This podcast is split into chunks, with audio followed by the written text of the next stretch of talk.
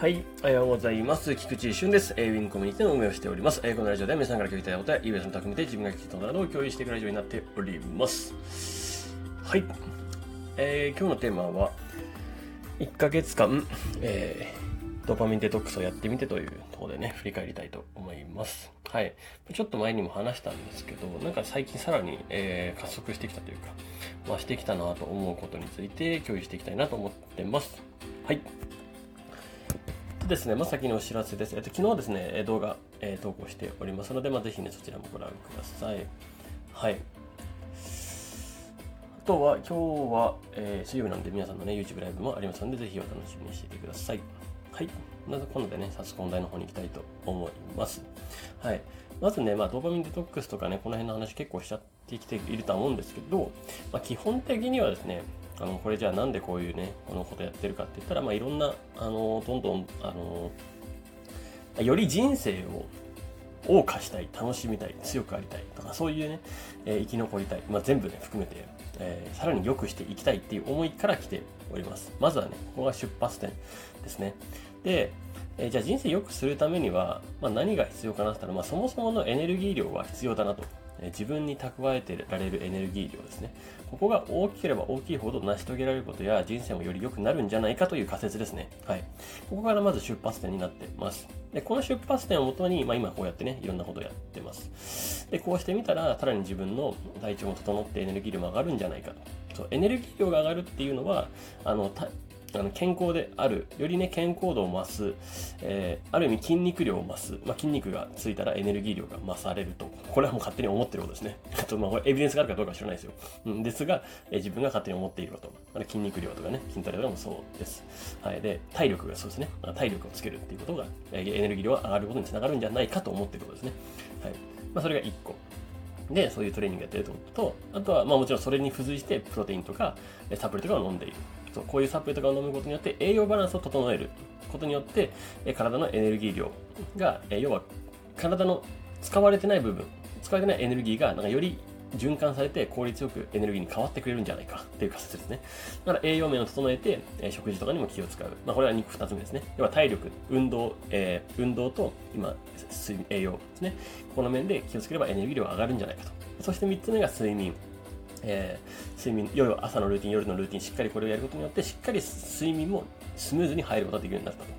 ということで、えー長く眠れるようになったっていうのも含めて、えー睡眠量の確保っていう意味で、まあ、3つ。まあ、これするとエネルギー量上がるんじゃなかろうかと。回復ですね。これ、まあ、これはエネルギー量を回復させるっていう意味での睡眠ですけど、まあ、この3つが整えばエネルギー量上がるんじゃなかろうかという仮説のもと今出発してるわけです。ですね。はい。で、ここの出発のもとですね、まあ、さらに、え突き詰めてやってきたわけです。はい。で、だいぶ上がってきたなと。うん、いうのは感じてます。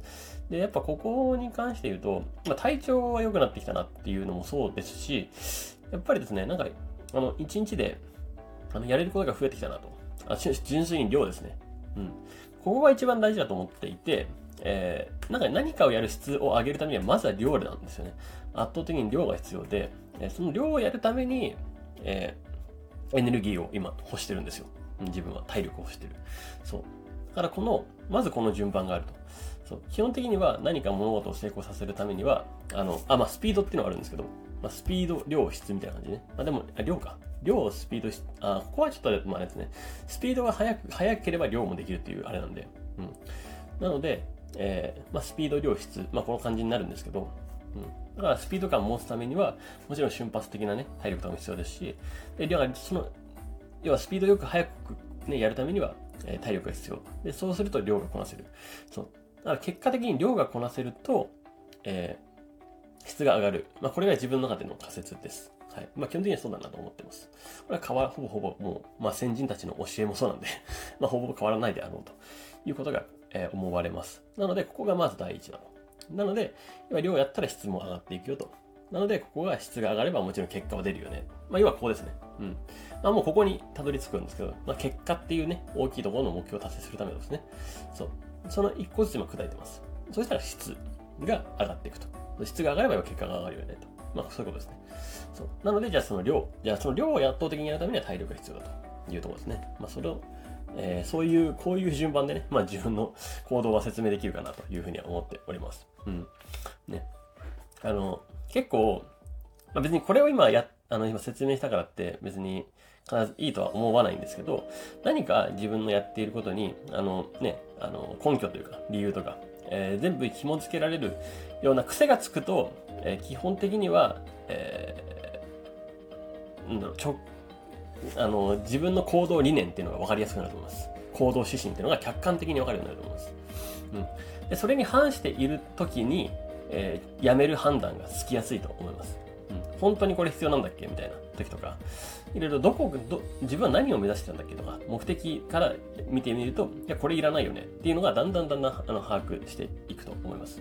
そうこの辺がしっかり住み分けて、要は、これ優先順位決めるっていうのも一つですね。うん。ああれもあの日常生活ではあのいろんなことが起こりますんで、いやそれを取捨選択をするために優先順位っていうのがあります。でその優先順位をね、つけるために、えー、そういうのもね、え、目的があって逆算されるわけなんで、うん。まあ、それに、え、伴うような行動をしていければ、おのず結果が出てくるんじゃないかなというふうには思いますんで、まあ、ぜひね、やってみてください。はい。まあ、これはね、よくあることですけどね、まあ、7つの習慣とかね、よく言われているようなお話ですけども、まあ、再度ね、大事だなと思ったんで、うん。で、でもちろん、そのね、結果を出すためにその優先順位のね、選択が、分かんないことだってあるんですよね、ちなみに。そう。分かんないから、分かんない時こそ、まあ、誰かに聞いた方がいいし、優先順位がね。うん。でもやるべきことが分かってるんであれば、迷ってない状態であればもうやるだけなんで、うん。まあそれ以外のことはもう考え使ってやるっていうね。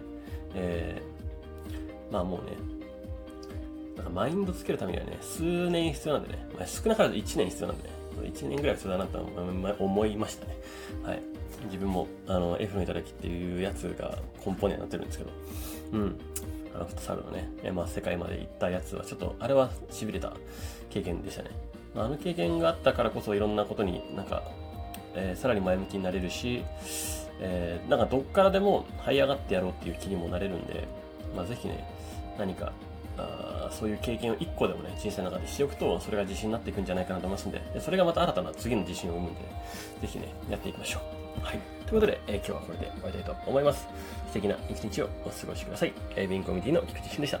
ではまた。